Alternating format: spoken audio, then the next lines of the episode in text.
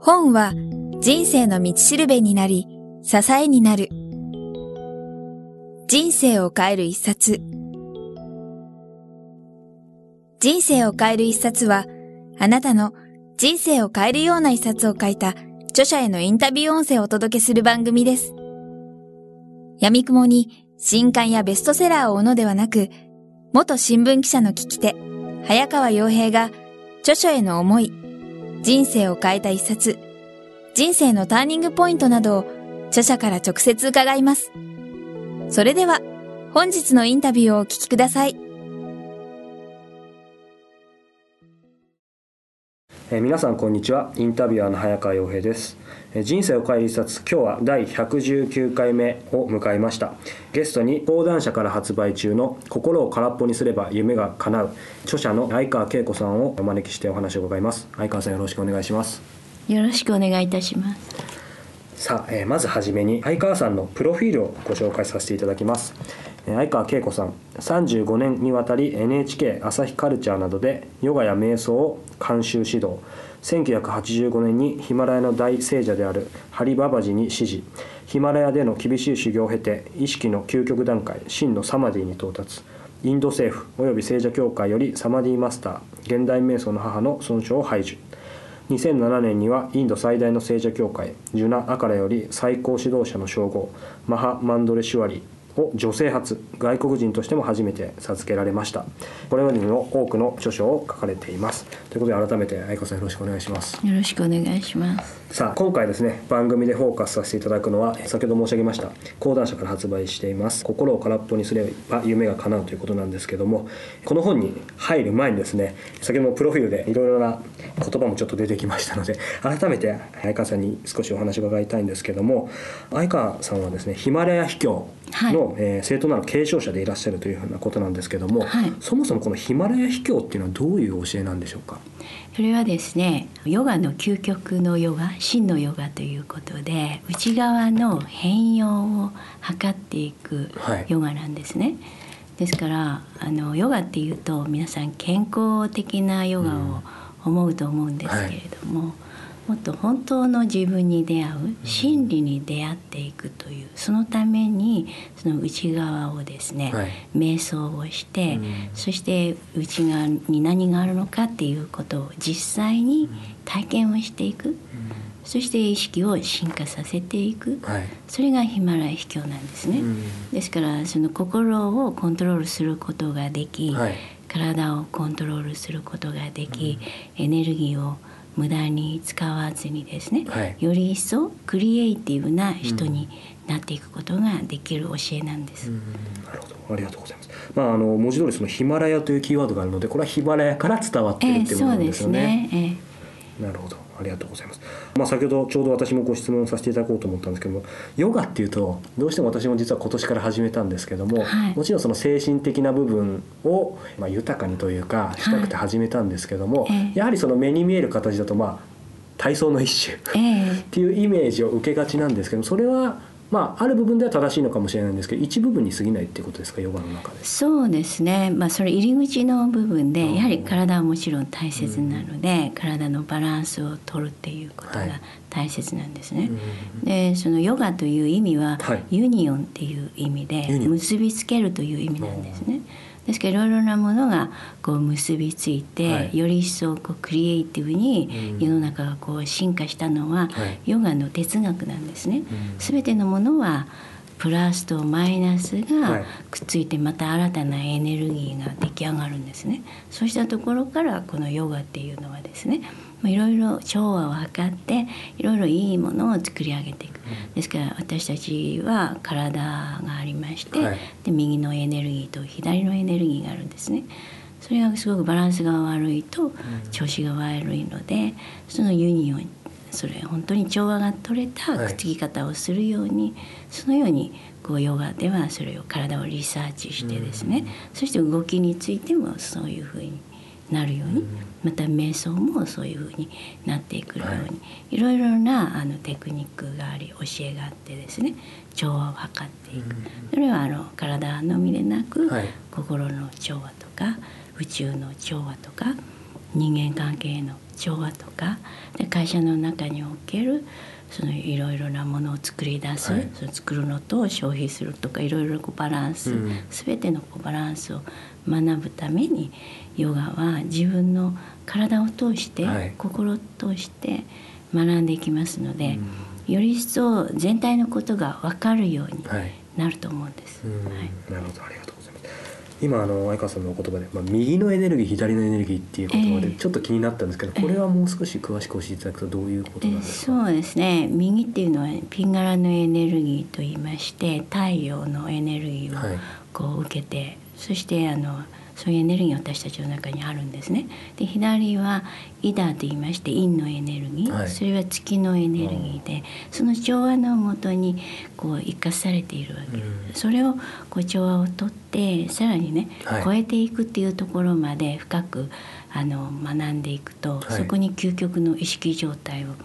体験することができるんですね。それはもっともっと深い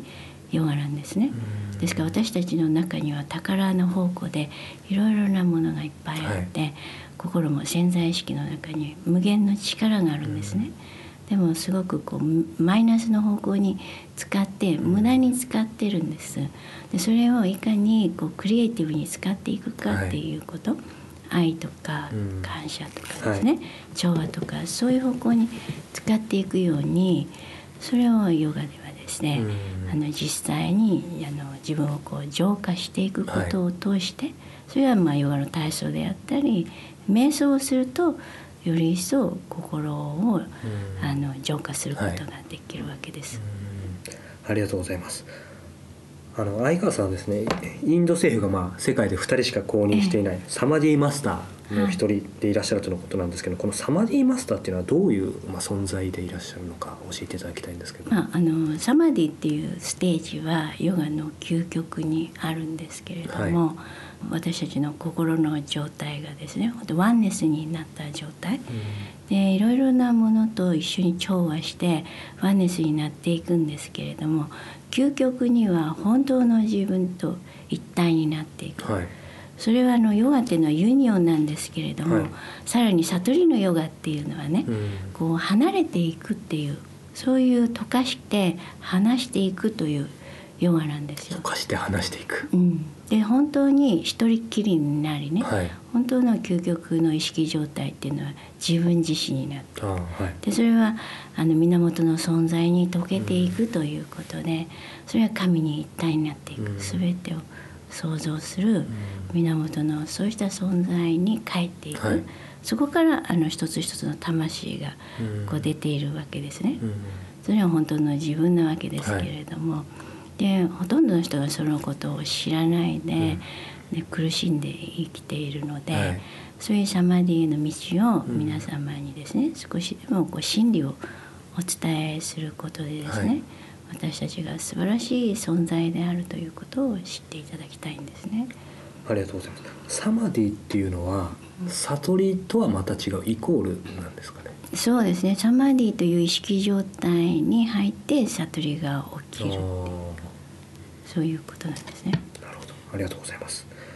相川さんヨグマタという、えー、その書を授かっていますがこのヨグマタって意味を教えていただきたいんですけども まあ私はヨガを一生懸命やってたので、まあ、ヨガの母ということで、はい、一番ふさわしい名前をいただいたんですけれどね、うん、そういう聖者にいただきましたなるほど、はい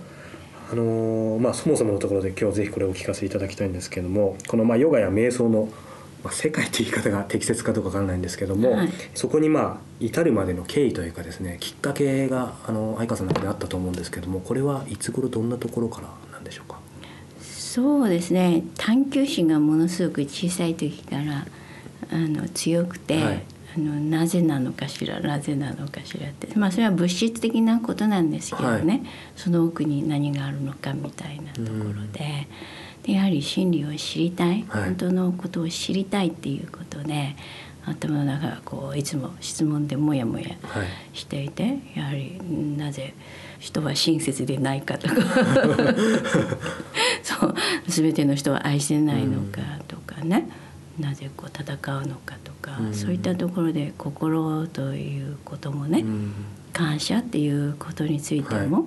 本当に心から感謝するそれを理解するっていう心理に、はい。が分かっていく、うん。その心の科学はい。ということが分かりですね、うん。で魂の科学が分かるということで、やはり、まあ、そういう先生を求めていたわけですね。うん。でそれはもう本当にヨガにそういう答えがある、はい。瞑想にある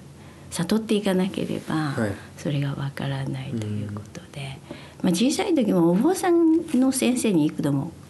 お会いしてるんですああよそうなんですか。もう小学校の時に。ええそれで意識っていうあだ名の先生がいらして、はで意識しろ意識しろってよくわからないんだけどみんな はい。がそう言ってたんですけどね、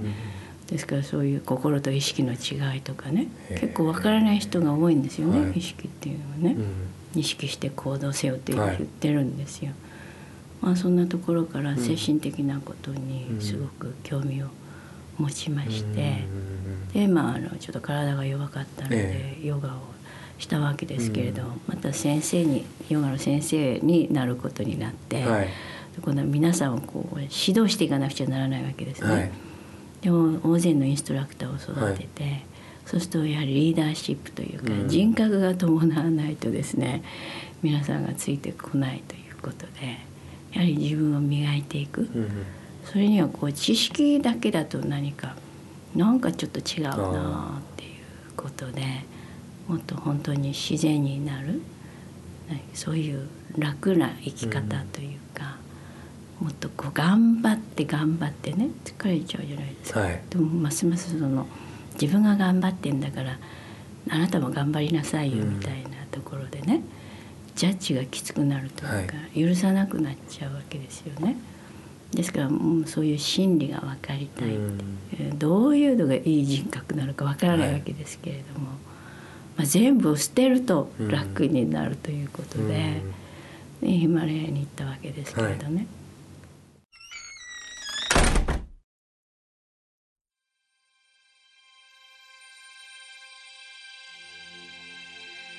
本日のインタビューはいかがでしたか？渡辺美希さんや茂木健一郎さんら、過去にお届けした100人以上の著者インタビューは、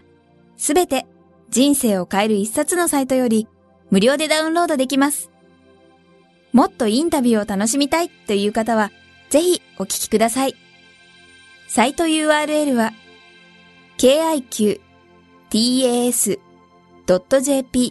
スラッシュ book キクタス .jp スラッシュブックです。Google で人生を変える一冊と入力いただいてもアクセス可能です。本日も最後までお聞きいただきありがとうございました。それではまたお耳にかかりましょう。ごきげんよう。さようなら。この番組は、キクタスの提供、若菜はじめ、ご機嫌ワークス制作協力、